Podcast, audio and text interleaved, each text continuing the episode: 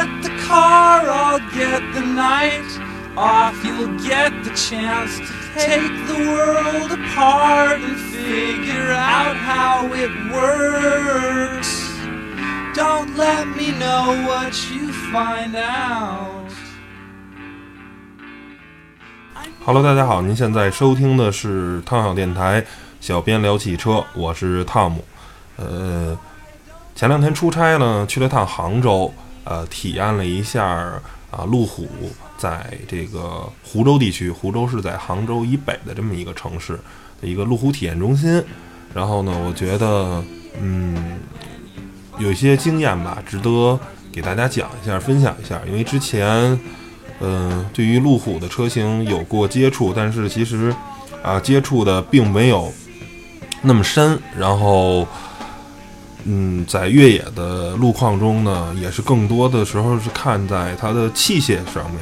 的一些表现，比如过滑轮组啊，过交叉轴啊，过很多很多的路况嘛。然后，嗯，面对天然的这种道路的呃实际这种越野的这种表现，其实。还是鲜有接触的，所以呢，呃，正好借着这个机会，把路虎卫士还有发现四这两款车啊都体会到了，所以呢，值得给大家说一说。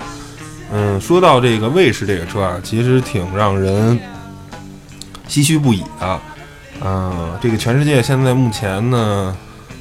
呃，我知道的啊，不算那些特别小众的车型，然后。咱们主流的，然后民用的，有历史传承的，其实只有四款车是使用这种前后硬桥的了。呃，有奔驰 G 啊，有路虎卫士，还有吉普的牧马人，最后呢还有铃木的这个吉姆尼。然后呢，抛出吉姆尼这种 K car 演化出来的这个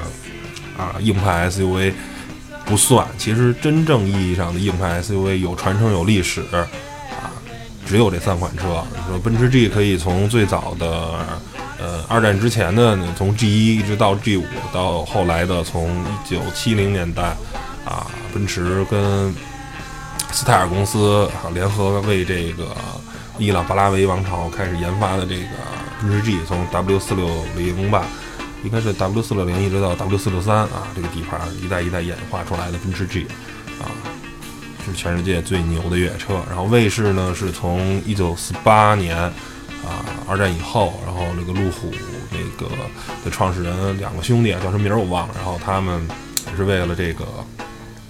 那当时是为了农用机械啊，然后实际是一拖拉机，然后从造出了第一款这个 Cirrus One 啊这款车，然后慢慢慢慢演化成。然后到一九九零年吧，然后呢，这个 Search One 演化成最后的这个车叫做 Defender 啊，卫士，然后呢也成为了一个越野车上的一个传奇。然后还有就是啊，大名鼎鼎的牧马人是吧？从威利斯一直开始，然后呢，从这个然后演化成现在的牧马人，什么 V 勾啊、F F 勾啊什么的，一代一代的吧。所以说，嗯，对卫士这个车，我一直觉得它定位很尴尬。为什么这么说呢？你想，它在国内当年还在销售的时候啊，还有官方引进的时候，大概是七八十万那么价格。后来呢，就算是，呃，通过这种平行有车，现在再销售的也得七十万啊，不是很便宜的价格。这个它这个价位，你想，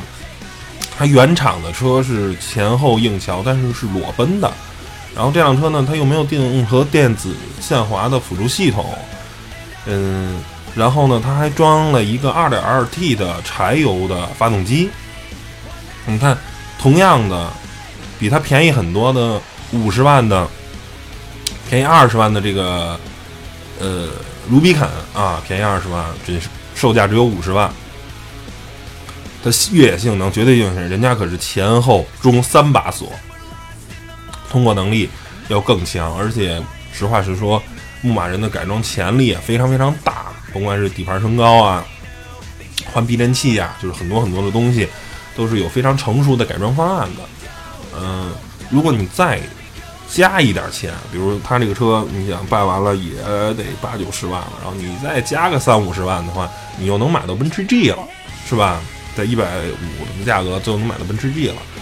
所以呢，它这个定位非常非常尴尬，而且二点二 T 的柴油发动机，实话实说，动力，呃，对于推推它这款车来说，并不算很充盈，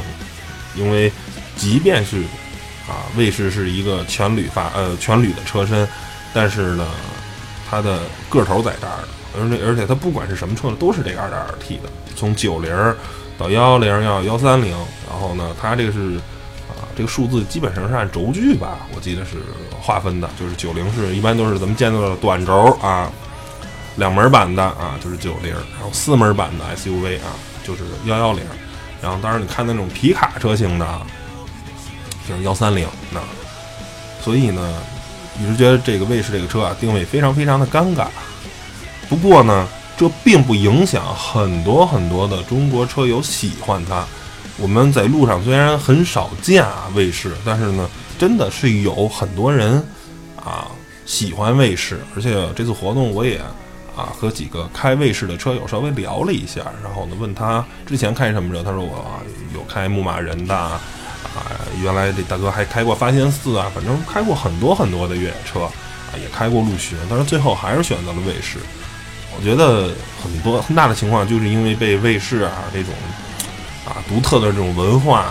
对卫士这个非常帅的这种外形所吸引。嗯，他们追求呢，可能不是绝对的动力，也不是绝对的通过性啊，但是呢，够用就好啊。行了，咱们不说这个别的了，然后呃，在正式讲述故事之前啊，我先吐槽一下，因为这是我出差最。忐忑的一个经历了吧，就是坐飞机实在是太崩溃了。我订的是一个中午十二点四十起飞的一个航班，应该是，嗯，理论上应该是三点啊就能到杭州。因为到完杭州以后呢，然后和这个此次活动的所有人的集合，然后吃顿饭。结果呢，那个航班就无限期的延误。我们在飞机上坐了三个小时以后呢，又被轰回了航站楼，然后发了。晚饭，我在飞机上已经吃了一顿，他已经发了一份饭了，然后呢又轰到航站楼又吃了顿晚饭，最终好像这个飞机是八点钟才起飞的吧，然后我到杭州已经很晚很晚了，然后呢因为什么呢？因为当时北京的天气不好，然后呢北京天气不好，等北京天气好了以后呢，因为航路上又有很多的雷暴啊，打雷下雨什么的，飞机还是不敢飞。然后呢，结果呢，就是这么折腾一一下以后呢，有很多这个乘客啊，就跟地面的客服啊、地面的地服人员急了，就一定要有个说法还是怎么着的。然后我当时其实挺没话的，就是怎么说呢？啊，大家都是工作，你说，反正我当时跟边上的一个朋友说，我说，哎，你说这帮人也真是的，嗯，你跟地服急有什么用啊？地服。是塔台这个命令，他这飞机能不能飞？地服就是底下干活的，你跟他急，他也不会让你飞的。再说了，这一路上都是雷暴，这飞机真敢飞啊？我还真不敢坐，是吧？毕竟人这个命啊就一条，没了就是真没了，没必要为这个自己的生命冒险，是吧？有能有多大的急的事儿啊？是不是？所以呢，也是在这儿吧，借着这期节目劝各位常坐飞机的人，心态平静。没有什么过不去的坎儿，反正中国它就是这么一个情况。那有一种情况确实可以飞，就是绕路啊。当时我看了这个雷达云图了，就是整个河北啊、北呃河北啊、天津啊、山东啊这一片啊是雷暴区啊，下雨打雷。但是呢，如果从北京直接往北，然后奔西，直接从内蒙啊、山西啊那么绕过去，然后从河南那么绕过去。肯定是不下雨，肯定是没有雷暴。但是您是谁呢？是吧？如果当时是习大大说，我必须去杭州，我今天就下午我五点之前就必须到杭州，那这飞机能起飞，那它能绕这个圆？那对不起，您这是民航啊！中国百分之八十的空域是不被开放的，你不是你想去哪儿就去哪儿的，你只能一直南奔南往前开，一直奔着杭州往前开，那就是这么一个情况。行了，不说废话了，咱们嗯回到这个啊故事里。然后湖州这个路虎的这个体验中心啊，还是相当大的。其实之前啊，路虎在北京就有体验中心，但是后来呢，这体验中心呢，反正不知道什么原因了吧，也就不做。然后现在啊，也是转让出去了。现在大多数情况都当汽车之家的那个 SUV 测试中心的这个啊，这这么一个地方。嗯，然后呢，路虎应该可能也是因为湖州这个中心确实修得非常好。现在路虎我知道在中国有两个体验中心，一个是在湖州，一个是在广州。啊，它是就是沿着莫干山啊，莫干山脉。莫干山这是啊，稍微知道点历史都知道，就是当年啊，蒋委员长啊，在他这个老家浙江找的这么一块地方，然后呢，在这修了属于自己的这种别墅区啊，反正是山呐、环境啊什么的都非常非常好的这么一个地方。然后这个路虎体验中心同样也是路虎官方在这修的一块地方，然后呢。里面的环境啊、休息区啊什么的都特别特别好，然后这里呢也提供很多很多车体验，比如像发现四呀，啊，比如像极光啊，比如像这个呃发现神行啊，就这些路虎的旗下的车型。但是当时在所有车里，我倒是没看见揽胜啊，没有看见揽胜，剩下的路虎旗下的车都有。然后但是卫士也没有，卫士只有一个展车摆在那儿，因为卫士这个车毕竟现在一是停产了，二是呢。官方也不在国内演示了。这个路虎这个体验中心，它其实是干嘛的呢？就是说，很多买路虎的车主呢，其实不了解越野，也不懂越野，也不懂四驱，是吧？什么高四低四啊，这都分不清楚啊。什么全路况模式的，他可能也没闹明白。那路虎呢，就想打造这么一个体验的地方呢，让大家了解到我这个路虎车究竟能干什么，我的这个越野能力到底有多强。第二个是你买的这款车。比如我买了一个发现四，我这辆发现四都能干什么啊？它是这么一个，然后里面呢还有很多培训课程，分体验项目跟试驾。然后呢，体验呢就是可能比较便宜吧，几千块钱。然后呢，你就可以坐在发现四里，或者你可以坐在发现极光啊、发现神行里，或者坐在极光里啊，体验一下它能通过什么样的越野路况，然后呢能用什么样的模式过什么样的地方。这是一种。第二种呢？就是有教官手把手的去教你车如何去越野啊，当然这个比较贵，可能是大几千或者上万，根据课时啊什么的。然后最终呢会颁发这个啊路虎的这个啊全球认证的这种一个，实际上算是个结业证书吧，其实就是一个小荣誉。呃，行了，咱路虎中心的这个大致的情况呢，就给大家介绍到这儿。然后这个。两辆车啊，一个是两不是两辆车，两款车，是我们这边呢有两辆卫士啊参与到这次活动里。呃，路虎体验中心因为人比较多嘛，路虎体验中心又提供了两辆发现四，然后当做我们的哦算是教练车也好，工作车，然后呢分别跟着我们。首先呢，我们这个先体验了它门口的一个叫做越野路虎越野公园的这么一个地方。这个公园里面都是一些人工啊建造的障碍，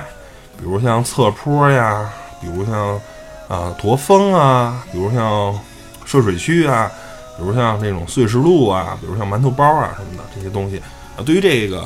发现四呢，本身它就是由底盘升高啊，就是而且有这种非常变态级的这种电子的限滑系统，通过这些东西非常简单的过去了，反而是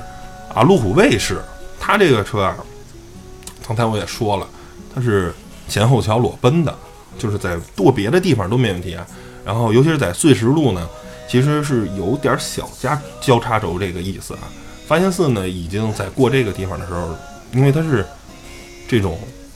前后的这种独立悬架啊，所称我们所谓这个软桥，所以它有些时候已经被翘的。单轮离地了啊，就已经有离地那种情况，然后通过电子限滑把这车开过去。而卫士这个车呢，同样的面于这种路面的颠簸的话，根本就是浮云，因为前后硬桥嘛，它的离地间隙，它的底盘的悬架行程被极大的这种有保有了保证，就叮了咣啷的就开过去了，非常牛。但是呢，到了交叉轴这个环节，然后呢，当时两辆卫士，一辆卫士呢，大哥已经前后桥。加装了电子的这种啊气动锁啊，然后呢，另一台呢就是速车，等于呢加锁了这个车呢啊前后桥的锁打开了，也是叮铃咣啷的就过去了，非常顺。但是呢，另一辆这个没加锁的卫士呢，就是明显感觉到打滑，车过不去，然后只能通过这个惯性，就来回在这固有没过去，然后再往回退一点，然后再冲，但是来回这个几下这个哎车辆那种惯性，最终呢把这个呃交叉轴给过去了。然后但是发现四在通过这里的时候呢，非常非常的轻松，就电子限滑的系统啊非常非常的强大，然后呢对打滑轮的这种制动啊，甭管是力度还是时间啊都非常强。这个怎么说呢？就是说对于啊一般人。的这种一般越野，其实像卫士这种特别机械、特别传统的东西呢，好不好？好，但是操作难度呢，对于说来说其实很大。就是你到了这儿，你发现车过不去以后，赶紧挂 N 档，然后呢，可能是原来你挂了高四，得换成低四，然后把把气动锁打开，你会通过非常复杂的这种操作啊，在这儿叭叭叭叭叭弄好了以后，然后你再过，因为你也不知道你过得去过不去。所以呢，以为高速能过，结果发现高速过不去啊！切第一次挂锁，但是面对同样的障碍，发现四这种靠电子系统强大的电子司机系统，你就不你就是扶好方向盘，然后这车一直往前开就好了。对于他来说，什么东西都由电脑帮你搞定了，很简单，很简单。所以也给那些啊只痴迷于、沉迷于机械的这种结构的人。啊，稍微泼一点点凉水，啊，在除非是极端情况下，机械结构是更好的选择。但是在对于很普通的一般难度的情况下，电子系统会让人们操作的更简单。嗯，怎么说呢？举一个啊，给我们贴切、比较贴切的例子就好了。嗯，我不否认，电子系统确实像。傻瓜一样，就是像像傻子一样，我们只好只想，只要管好方向盘，然后一直往前开。电子系统预设把底盘的呃高度调了也好啊，还有四驱的模式是沙地啊，是泥地啊，还是什么什么模式，你都调好了，确实很无路无趣。这就像拥有一个非常先进电子系统的一个数码的单反相机啊，就跟我们现在用的相机，其实我们除了构图以外是自己办的，剩下都是在办完快门以后啊，用多大光圈，用多大的快门，用多少的感光度啊，对焦点对哪？如果你就是全自动模式，它全都帮你搞定了，然后拍一张照片。其实总体来说，只要你构图做得好，这个片子拍的质量不会很差的。而啊这些传统的啊硬桥硬马的纯机械的这种越野车。就像胶片相机这种纯手动的胶片相机，光光圈、快门，甚至我装的胶卷啊，感光度是一百、二百还是四百的啊？包括对焦，还有拧对焦环，甭管是啊这个单反还是啊这个这个叫什么来着？徕卡那套黄斑联动测距啊，这些东西全部需要你手动的控制。但是有一个什么好的，就是。我拍的所有片子都是我想拍的，我知道我用多大的框圈、多大的快门，我对的是哪儿，什么东西都是我自己来的。我知道我在拍之前我就知道我这张照片是什么样子的，我拍完了是什么样子，我经验告诉我，我能把照片拍成什么样子。而单反这套电子系统永远不知道，只有拍完了看你的啊。这个显示屏啊，看回放，我这照片拍成什么样子？但你摁下快门的时候，是电脑帮你搞定，你也不知道它用了多快的光圈，你也不知道它用了多大多少的快门，你也不知道感光度是多少。这也就是看你单反，你看嘛，哎呦，不对，拍的不对路了，赶紧再调啊！电脑是哪儿哪儿不对了，然后你还得锁定什么什么啊，调成什么光圈优先、快门优先，调成各种各样的这个模式，就是而纯手动的，就是。啪，摁下来，我想要的东西就是他帮我拍到的东西啊。行了，咱们不说废话了。然后这个公园的这一块呢，其实对于两个车呢都没有什么难度啊。呃，真正考验这两辆车的，其实还是后面这个越野路段啊，这个真实际的越野路况的这种体验。然后呢，这个实际越野路况呢是，其实就是沿着莫干山修建的。莫干山利用这个莫干山这种起伏的山路啊，啊，沿山势而建的。然后呢，这个场地呢还是非常非常漂亮的，因为莫干山本来是非常有名的景区，然后里面有好多好多特别茂密的竹林，然后我们的这这个穿越的体验呢，越野这个体验就在这个非常美丽的竹林里啊去感受。然后这个都有什么这个障碍呢？啊，主要呢就是啊特别陡的这种上坡，然后包括形成的交叉轴跟炮弹坑这种路况。然后呢，还有这种特别大的下坡，还有一定的涉水，然后总体来说呢，就是模拟出一个实际的这么一个越野路段的这么一个感受。然后，嗯，其实我们这个体验，我坐的这辆车啊，就是这个工作车是这个啊发现四。然后呢，对于我来说，我最吃惊的是什么呢？它是一辆柴油版的。因为啊，在北京来说，甭管我们接试驾车呀，还是嗯能接触到，平时能接触到的柴油车是不可能的，因为北京是不给柴油的乘用车上牌的，除非你是啊皮卡呀，或者你是什么啊这种商用车啊，然后你才能有这个啊柴油什么卡车之类的，然后这民用的啊轿车呀，还是什么越野车的柴油，通通就别想了。不可能。然后，这个柴油的啊发现四，在很多其实已经有二十多度、三十度这种坡，然后在这个坡上呢还布满了这种炮弹坑。然后呢，我一直都挺含糊的，说啊这发现四行吗？然后结果呢，真是非常轻松的啊，凭借着电子线滑，然后一直能听在那个。ESP 制动大货车辆砰砰砰的这种声音，然后但是呢，几乎上没有路上没有任何的停顿，没有任何的说有动力不足啊或者什么情况，非常的就是二三十米、三四十米这种路段的那种长上坡，布满了炮弹坑，然后发现四都是当当当当当当当就上去了，因为确实那柴油机有六百牛米的最大扭矩，然后再加上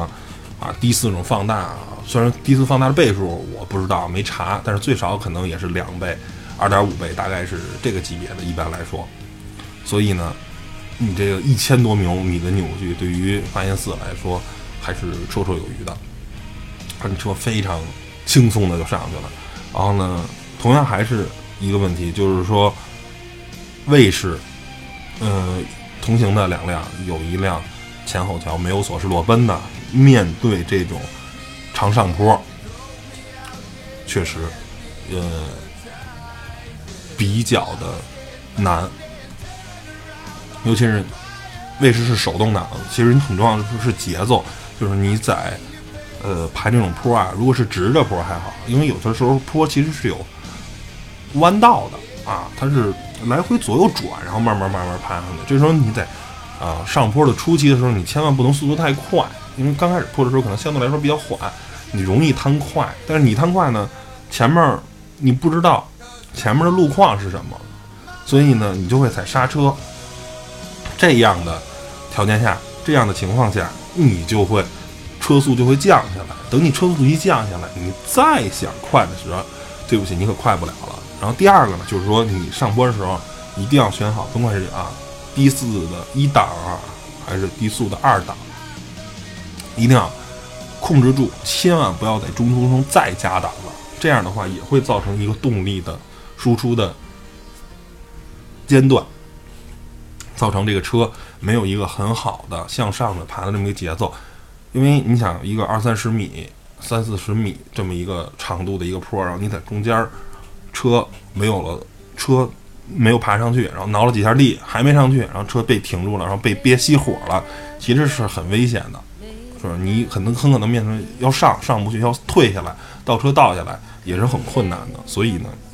最好是一气呵成，最好是不要在这个中途去换挡。然后呢，下坡呢，这时候就是一个技巧，就像三十八原来当年跟 H 九说的时候，其实你应该尽量的利用这个发动机的反制动力，你应该把这个车。挂在低速四驱的一档上，然后呢，轻轻的点刹车，然后呢，一定不要点大了刹车。为什么？因为你的车往下开，如果你一脚把这车刹停了，它有一个惯性，就是你车往前一直往前开，它顺着开，啊，这个车的重心是很相对来说是居中的。你一旦踩下车，这个重心车辆的整个重心会迅速前移，迅速前移会什么？这个车就是屁股会翘起来，然后坡度再一大的话，你这个车很有可能会造成翻车这种情况。哎，所以呢，一定要保持这个车一直是往前走的这么一个状态，不能停，啊，不能重踩刹车。第二个呢，就是尽量用发动机的反制动。为什么？因为如果你靠刹车一直来制动的话，刹车系统在长下坡，因为你不是一直上，不是，因为它你不是只下一下，如果只下一下，OK 没有问题的。可能刚下完。一会儿走一段又下山了，又下山了，因为这个车的山势嘛，你是先爬，哎，爬个一两百米，爬到山上了，然后呜呜再从一两百米山下慢慢慢的爬下去。面对这种长下坡，可能半个小时、四十分钟这种长途的下坡的时候，你一直靠制动系统，一直靠制动系统，刹车系统肯定会热衰减，然后到时候你可能在关键的地方，你突然想踩一脚刹车把车制动住，可能发现没有刹车了，那后果。很显然是非常危险的，你可能就一下就翻到山沟底下的了，因为这都是整个赛道是依山而建的。然后这个赛道里还有一个很好玩的，就是它有一个大的深水坑。然后呢，发现寺呢过这时候呢还是比较谨谨慎的，因为发现寺啊，它其实是速车的，大概涉水高度应该我没记错的是发现寺好像是八百吧，八百还是七百毫米啊？但是那两发现寺呢，一个装了一个特别高的涉水喉。然后呢，大概已经到了车顶的这个位置了。然后呢，然后那个另一辆车就是比较素的那个短的那个涉水喉，大概也得是车窗一半的，带反光镜，两边这个反光镜的上面之上，所以呢，涉水深度是没问题的。发卫士呢就是很快速的冲起来，然后这个溅起很很多的水花，非常非常帅，非常非常漂亮。发现四呢就是很慢，大这个水的深度是五六十吧，就是说。水深五六十，你这车涉水深度也是五六十，对不起，您千万不要往里开。为什么呢？因为你一旦进入水，肯定会有浪涌，肯定这个水，因为你车进去了，它肯定会起浪嘛，然后这个水的深度就会增加，然后呢会，而且你去劈开这个水呢，这个水也会往你的发动机盖上去走，这样的话可能。最少要增加二三十厘米的这种水的高度，就是说，如果你是一个九十公分的涉水深度，最大涉水深度有一个六十的水啊，你可以慢慢往里开。但是如果您是一六十或者一七十的，然后这水也达到六十了，你尽量就不要往里开了，那样的话很危险。一旦这个车进水了，发动机是吧，造成的这种损害，我觉得还是挺大的。远远要比你这个一看这儿过不去，你绕个路啊什么的。要大得多。那最后呢，给大家讲一下，在这个道路的时候呢，发生了一个小插曲，就是我们整个体验活动快结束了，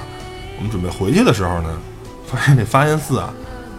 轮胎瘪了。为什么呢？因为被碎石给划破了。这个发现寺装的是原厂的，原厂的是一个 HT 胎啊，是一一个偏公路的这么一个胎。并不是 AT 胎，并不是全路况胎跟 MT 泥地胎。然后呢，我就问这个教练说：“您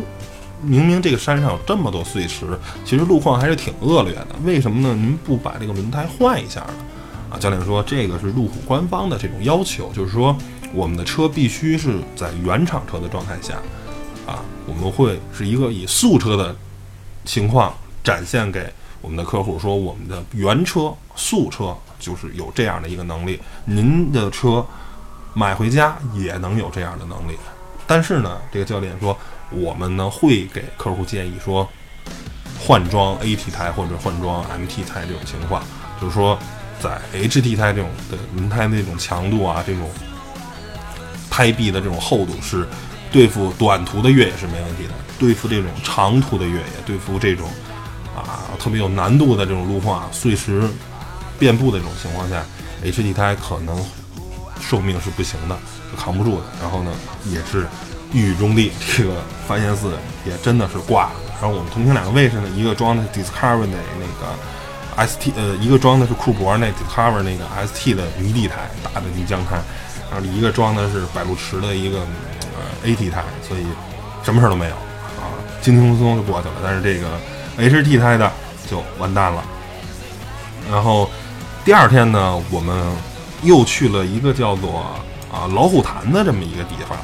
呃，这个呢也是这个福州啊附近的一个呃。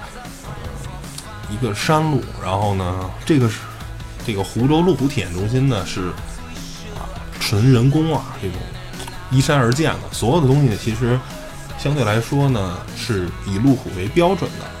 啊这种，它最简单最直白说吧，它肯定能让它的发现寺能过所有的地方，为什么呢？如果过不去，我很丢人啊，是吧？这个坡可能发现神星过不了，或者极光过不了，说对不起您。能体验这样的路况，只体验那个比较简单的啊。当然，这个最高难度的这种越野路况，对不起，只能是我们发现寺，我们我们路虎目前的家族中最牛的越野能力最强的，在新卫士没推出来之前的发现四，我们可以过，然后别的车就过不了了。然后这一块呢，我们老虎潭的这个穿越线路呢，其实是就是一帮越野爱好者自己瞎玩啊，瞎趟出来的路，没有什么车的这种限制。你谁想来都行，而且呢，也没有人养护这条路，都是大家自己开车压出来的，一点一点的，所以呢更野，而且包括整个路面呢完全没有养护，碎石非常非常多，它经常是大车啊、钩机啊什么的这个去推出来的。嗯，然后呢，这时候呢车呢换了，然后呢已经没有发现寺，然后呢车队呢有一辆红山啊，还是那两辆卫士。最后呢，还有一辆神行者啊，神行者是换换装了 AT 胎，然后这个路呢，其实在绝大多数的时候难度都都不高啊，但是有一个地方呢叫做阿峰坡，阿峰坡是一个什么呀？阿峰坡是一个啊山路上拐到另一个小山包上，小山包呢可能在这个山峰这个平台有个四五十米、五六十米这么一个小山包，然后呢，它最难的是整个山上几乎就是秃了嘛。没有什么，没有什么植被了，然后山石是裸露出来的，大概有一个三十多度不到四十度的这么一个直上的这种线路，然后你要是爬到这上去，其实有点儿像虎鹤之路上的那个最后的那个难度的天梯，这还其实不是最难的，这个路本身来说问题并不大，难的是什么呢？就是它上这条路并不是直的就能从平台上去，它是平台。先上去，然后一左拐开始挑战这个阿峰坡，然后呢，后果是什么呢？就是阿峰坡，如果你没爬上去，你这辆车你直接倒下来，倒下来就直接倒到山谷里头。那山谷是啊七八十米、小一百米深那种山谷，然后呢啊很危险，就是你车辆不成功变成人这么一个路。好在呢，整个在这个阿峰坡啊最上面有一个大的这种输电的电线的架子啊。所以呢，可以做锚点，然后第二或者你自己在山上啊去找找锚点，啊，我们车队考察了一下，说没有，目前也没带拖车绳，也没有打锚点的这种条件，就没挑战。因为如果挑战失败，就直接车就滚下山了，所以不好说啊，这个卫士能不能爬上去？反正我个人觉得，裸车的卫士。应该是没戏。然后呢，如果是加高底盘并且前后装锁的卫士呢，我觉得问题不大。然后牧马人的话，只要换了大的怪兽的 MT 胎，然后三十三的那种大的 MT 胎啊，然后四寸的底盘升高，然后如果是 Rubicon 的话，挂上 D 四啊，应该是问题不大。反正那条那个阿峰坡呢，并不容易。然后后来也是看网上有帖子嘛，去查这个。然后有人开发现四也挑战成功了，但是呢，核心的都是打了锚点啊，以山上的那个啊电缆的那个那输电的那个大的那个塔作为一个固定点，然后呢拴上这个缆绳，保证这个车我即使没有爬上去也不会掉到山谷里头啊。最终呢，反正还是挑战成功了。然后这一块呢，其实整个的大的这个路线啊，其实跟。啊，阿峰坡啊，没有什么，呃，不是什么，跟湖州那越野体验中心呢没什么区别。呃，有一个地方，有个又有一个小故事，很好玩，就是我们在整个这条线路快穿越完了，我们准备下山啊，准备这个马上就回这个休息区了时候呢，哎，跟上准备上山的队伍碰上了，因为我们是反穿的，他们是正穿的，有三辆牧马人。然后呢，当时呢，我们想再往上倒回山山顶啊，已经几乎是不可能的，因为好远好远啊，可能得两三公里，这车一路倒上去，几乎是不可能的。然后那只能由他们往山下开，因为他们往山下开大概也就是呃五百米、一公里的这么一个距离。然后呢，结果呢，还是就是像刚才啊说的这个，就是在倒车的时候，你也不能急踩刹车，不能让这辆车的重心有剧烈的变化，你一定要慢慢慢慢的用反制动，一点一点的把这车有一个速度的情况下往下开。